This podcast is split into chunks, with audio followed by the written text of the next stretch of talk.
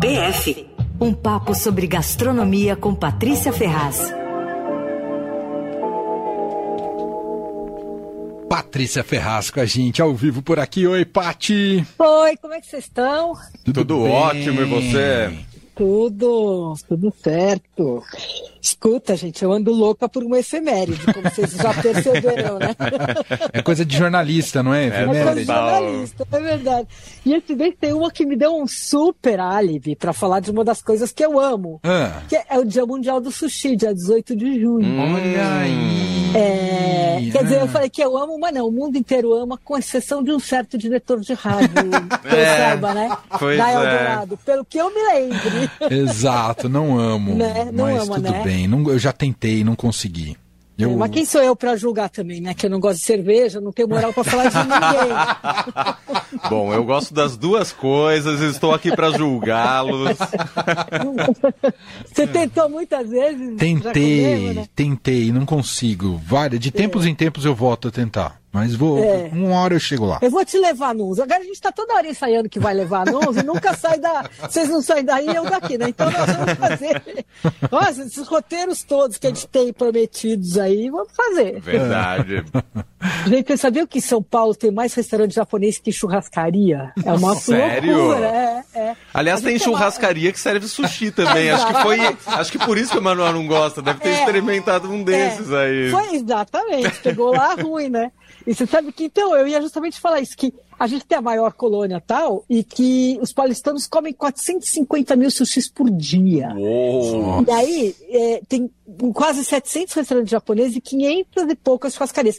E aí só que tem muita churrascaria que serve sushi, então o cálculo fica complicado. Nossa, né? se é 450 mil contabilizado com o número de churrascaria, deve dobrar o negócio. deve. E eu vou te falar que esse 450 mil é um dado de 2020. Então deve ter mais nessa altura, sabe? Sim. Mas sim. foi o mais atualizado. E eu não consegui um número exato do consumo em Tóquio para comparar, mas só que eu achei um dado impressionante. Sabe quantas vezes os japoneses comuns comem sushi? Hum. Três ou quatro por ano. Só? Só. É, é. Não é uma coisa cara, é uma coisa sofisticada, é um prato meio de festa, assim, né? Hum. E não é para japonês, assim, as pessoas comuns não costumam comer, né? E aqui a gente come três ou quatro vezes por mês, né? Eu, se pudesse, comeria toda se o bolso deixasse. Ah, verdade. Eu também. né? Mas enfim, eu, sabe, eu adoro pesquisar a história da comida, né? E a do sushi é interessantíssima. Bom, para começar, sushi não é japonês, né? Lá venho eu. Hum. Implodindo as é, conexões. É, lá vem a chata que fala do alfarrordo, depois as pessoas ficam criticando. Mas enfim, ele é uma evolução de um método milenar de conservação que era usado em todo o Sudeste Asiático, e ele consistia em misturar peixe, sal e arroz. Aí não se sabe exatamente se ele chegou ao Japão vindo da China ou de algum dos países do Sudeste Asiático, uh, as, as margens do rio Mekong, né, é onde tem produção de arroz. E as primeiras evidências do sushi no Japão são de 700 depois de Cristo. Quer dizer, vamos dizer que eles já podem dizer que sushi é japonês, né? Já faz um tempinho que está por lá, né? faz. e a receita era a seguinte: o peixe fresco eles pegavam, limpateavam, né? Limpavam, é, colocavam no recipiente, tipo uma caixa, assim, e aí cobriam com sal. Iam fazendo camada de peixe, camada de sal e prensavam com uma pedra. Daí deixavam ali uns dias tal, aí tiravam a pedra e é, tampavam, deixavam com uma tampa, assim, sem apertar, e a mistura ficava ali fermentando por vários meses, às vezes até um ano. Só que a fermentação conservava né, o peixe, só que deixava um sabor super intenso no arroz. Então eles jogavam o arroz fora e comiam peixe fermentado. Né? Uhum. E esse estilo prensado de sushi existe até hoje no Japão, é chamado narezushi. É uma linha de sushis, né? E é feito, não em todos os lugares, tal, mas é feito com uh, peixe em conserva. Uhum. E é curioso que assim, eu estava vendo, né? O mundo todo ama sushi e tal, mas em nenhum outro lugar do mundo ele faz tanto sentido como no Japão. Uhum. E porque, primeiro porque a cultura gastronômica japonesa ela é focada nas coisas que a natureza oferece, né? E na época em que oferece. Daí O Japão é uma ilha com incrível variedade de peixes e frutos do mar, porque tem duas correntes marinhas lá, uma fria e uma quente, elas se encontram, então produzem uma quantidade de plâncton que alimenta os peixes e tal. Então é super piscoso, assim, né? tem muito, muito, muito, é muito rico. Uhum. E além disso, o cultivo de arroz é a principal atividade agrícola do país, quer dizer, tem peixe, tem arroz, tem sushi, né? Verdade. sushi é quase uma decorrência geográfica do Japão, né? Mas enfim, o fato é que com o tempo essas prioridades de as propriedades de conservação elas deram origem ao sushi, né? É, muito mais preocupadas, com, opa, tô falando assim, muito mais, é, muito mais deixar, deixar de ser uma preocupação, conservação, uhum. e virou uma questão de sabor, de frescor, de textura e tudo, né? E aí é o seguinte, um bom sushi tem que ter três atributos. Hum. É, uma, esses três, né? Mas a qualidade começa pela base. Não adianta ter um bom peixe se o sushi, é, se o arroz, né, não for o, bem feito. Ninguém precisa saber que o arroz tem de ser feito é, lavado várias vezes, a variedade de arroz japonês que é pequenininha, ser misturado com uma liga de vinagre, não sei o quê. Mas você tem que saber, quem gosta de sushi tem que aprender a identificar quando o arroz é bom. Hum. Primeiro é o seguinte: os grãos têm que estar íntegros, mas unidos por uma liga suave. Não pode ser arroz papa, pelo amor de Deus, né? E, e essa liga a gente só tem que levemente seguir, é, sentir ela assim no fundo, né? E o arroz também não pode ser soltinho, porque daí não fica aquela coisa do bolinho. Né? Uhum. E a temperatura que pouca gente presta atenção, só os grandes mestres aí de sushi, o grande sushi man, né? É, a temperatura é uma coisa fundamental. Ele tem que estar na temperatura ambiente, mas olha, os melhores são quase mornos, assim.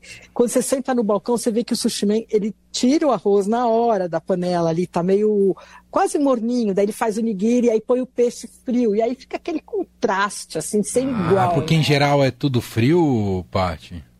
É, as pessoas pegam o arroz até da geladeira quase, né? Entendi. É mal feito, nessas redes e não sei o quê. Então, assim, essa história do, da temperatura, ela dá uma delicadeza, sabe? E o peixe também não é para ser gelado, ele tem que ser frio, mas não pode ser gelado. Sim. Então fica aquele contraste, assim, você põe na boca aquela coisa suave e tal, né? Uhum. E aí tem um monte de estilo de sushi, né? Mas só pode chamar de sushi quando ele é feito com esse arroz avinagrado, né? E nem todos os, os, estilos que existem aí no Japão e tal a gente encontra aqui. Mas eu vou falar, eu separei os nomes de alguns assim dos mais populares, né? Hum. E como eu não consegui ligar para o meu oráculo, que é o Jô Takahashi, para conferir a pronúncia, então eu não garanto a qualidade hoje dos nomes, tá? Tudo bem. Não. Aí tem Shirashi. Vocês também não vão poder corrigir? Não, não. Certo, Fique né? tranquila. É. Aí tem o Shirashi, o Shirashizushi, né? Que quer dizer espalhado, que é aquele arroz na base, assim, do bowl, no fundo do bowl, né? Uhum. E aí uhum. põe os peixes e os outros ingredientes, todos fatiados e picados tal, vão por cima. Aí cada região tem a receita, essa é uma receita fácil de fazer em casa, né? Uhum. Uh, aí tem o oshizushi, que é o sushi prensado na forma, que também as pessoas chamam de baterá. E ele é feito com camadas e prensado como um bloco, assim, só que não leva alga. É o arroz e a base, aí por cima vai o peixe batidinho, assim, como um tatar. Aí tem os maques, que é uma outra categoria, que são os enrolados em alga. Hum. Aí o nome varia conforme o diâmetro, olha só que legal. Então tem o rossomaki, que é o enrolado fininho, o futomaki, que é o enrolado grosso, e aí tem o temaki, que é enrolado à mão, que pode ser ou um cone ou um charuto. E aí tem o saikomaki, que é decorativo e que a gente vê muito pouco. Uhum. O temaki é o sorvete, né? É. é, é o sorvete de alga. Sorvete de alga. Salgado. o Leandro Ai, me olhou com ar de reprovação.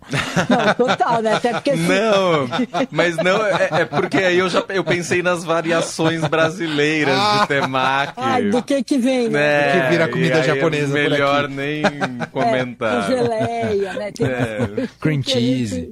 É, cream cheese geleia é básico, né? Uhum. Bom, mas enfim. Aí tem os nigiris, né? Que são os moldados à mão e a fatia de peixe é colocada por cima. Esse que é o, o super bacana tal. Aí tem sushi roll, que é o tipo mais popular fora do Japão. E no Japão é, é, não é muito comum não, viu? Ele é moldado na esteira e o arroz vai para fora, né? O, o, o, chamado uramaki. O exemplo mais famoso é o California Roll, que foi exportado, vai, dos Estados Unidos para o Japão. Aí vem Philadelphia Roll, Salmon Roll, não sei o quê, entram todos nessa categoria. Bom, agora uhum. chega de papo e vamos ao que interessa, né? Onde é que tem o que, o que, que é bom.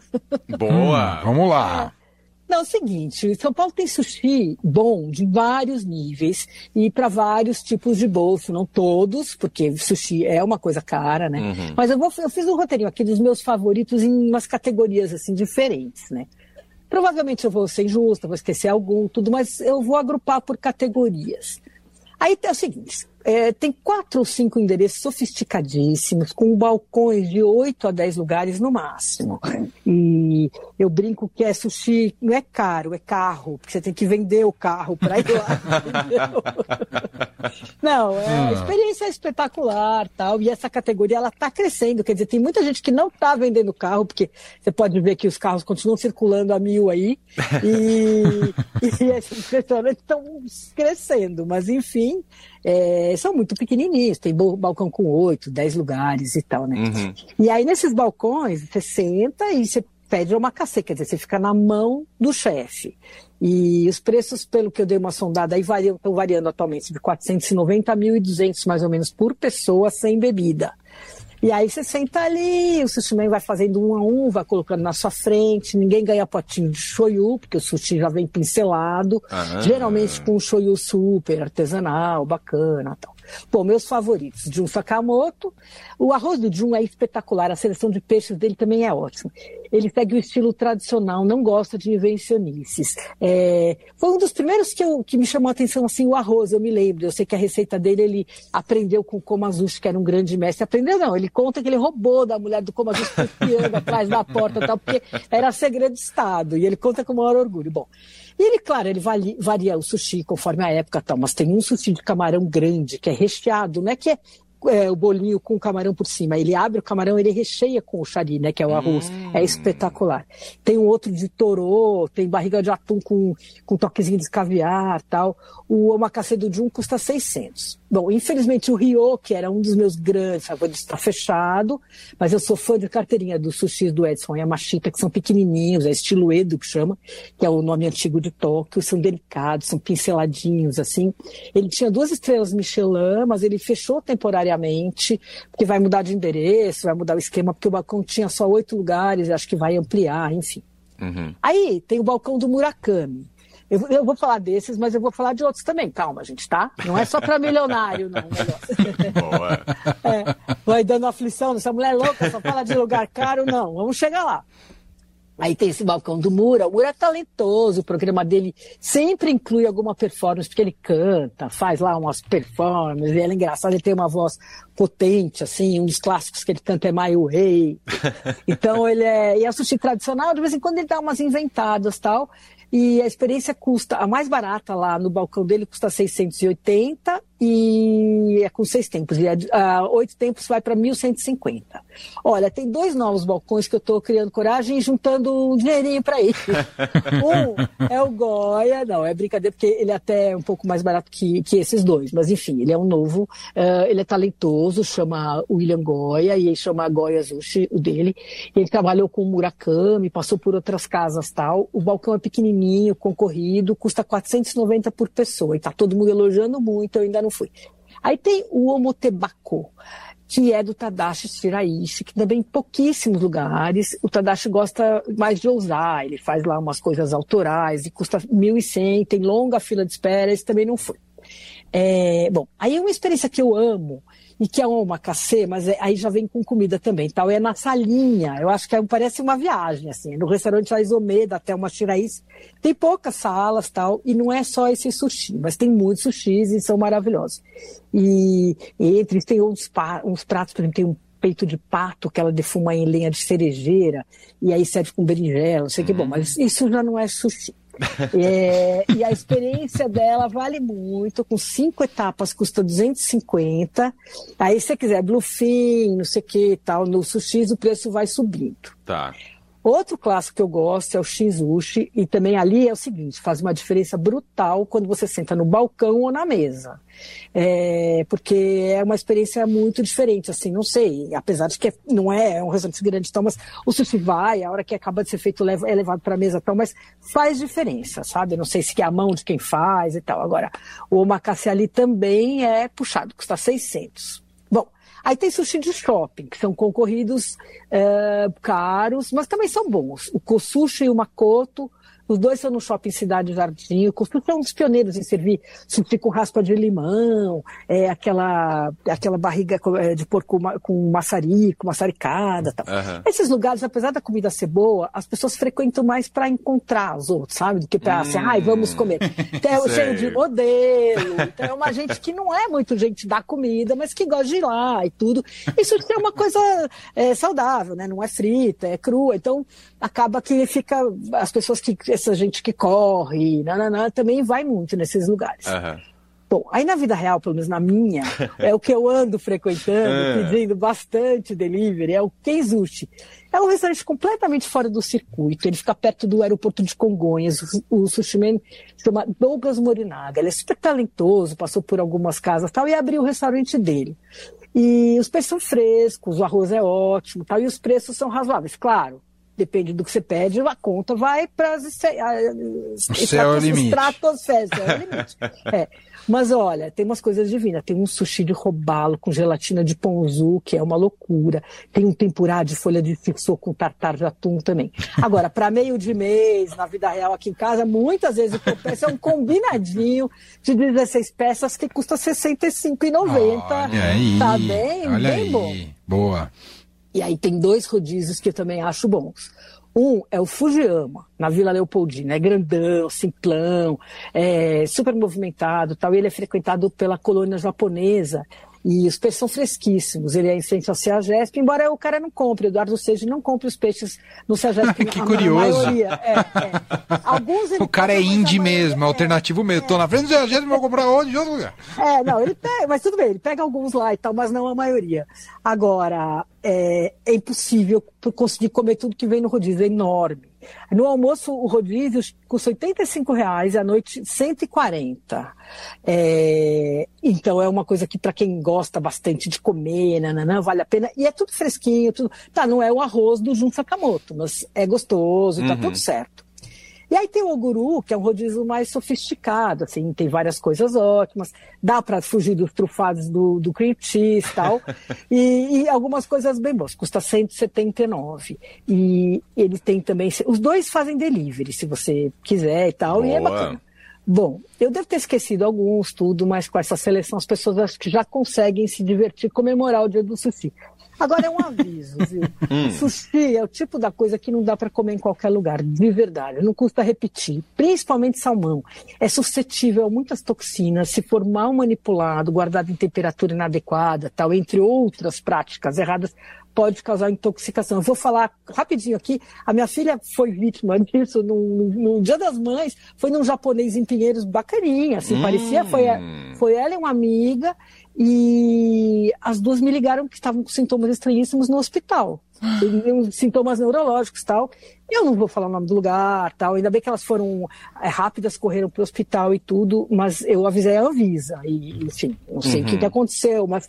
Então, assim, só para dizer que ninguém está Gente, você, sushi, assim, você tem que olhar a cara do lugar, mas não é olhar a cara só, ah, o restaurante é bonitinho, colorido e tal. Você tem que ir lá na vitrine, olhar como é que o peixe está guardado, se está embaladinho, se, a, na, se a, como é, a vitrine é refrigerada. Tem que ver o cheiro do restaurante, ver se o peixe está em balcãozinho é, bem fechadinho, se não tem mosquito, enfim, né? Se a, o fechamento lava a mão, você vê se ele tem ali com aquela coisinha que vai lavando a mão. Porque de verdade é, pode ser perigoso, né? É isso. Nossa, que geral, hein, sobre sushi. Adorei. É. Demais. É, tem para todos os bolsos e gostos, né? E coisas Sim. Boas Agora, aqui na cidade de São Paulo. Agora, né? fazer em casa, porque a única vez que eu tentei a cozinha virou, comecei a achar sushi uma coisa muito barata. Eu olhei a receita, é dar trabalho, é, né? Nossa, eu comecei a. Eu olhei a receita do livro da Mari Hirata, queridíssima brasileira que morava no Japão, morreu tal, e ela era uma super cozinheira tal. E tudo ela fazia parecer fácil. E eu olhei e falei: ah, tá aqui, você cozinha arroz, faz tá, tá perfeito. Comprei o peixe, não sei o que. Bom, acabou. Claro que era incomível, feio para burro meu sushi, a cozinha inteira, com pedaços de arroz, de peixe espalhados, enfim. Achei sushi Foi difícil barato. de montar, precisa ter faca boa, enfim, é difícil mesmo. É, é uma loucura. procura. É, Tem razão. É, não, eu como eu sou meio Barbie, a faca até que eu tinha, a esteirinha, eu tinha tudo. Né, que eu sou a Barbie dos kits. mas eu não tinha a mão. Entendi. A mão realmente, nem a paciência, né, do japonês, pelo amor. É isso. Muito bem. Patrícia tá bom, Ferraz, gente. que vai para seu feriado agora. É. Uh, deixou todo mundo com vontade de comer sushi. Muito. E é, isso em, aí. em breve tá de volta por aqui, porque eu sei que você tem viagem marcada, né, Paty? Exatamente. Semana que vem tô viajando, mas na outra a gente compensa. Então tá bom. Boa. Boa tá viagem, Paty. Beijo. beijo. Um beijo.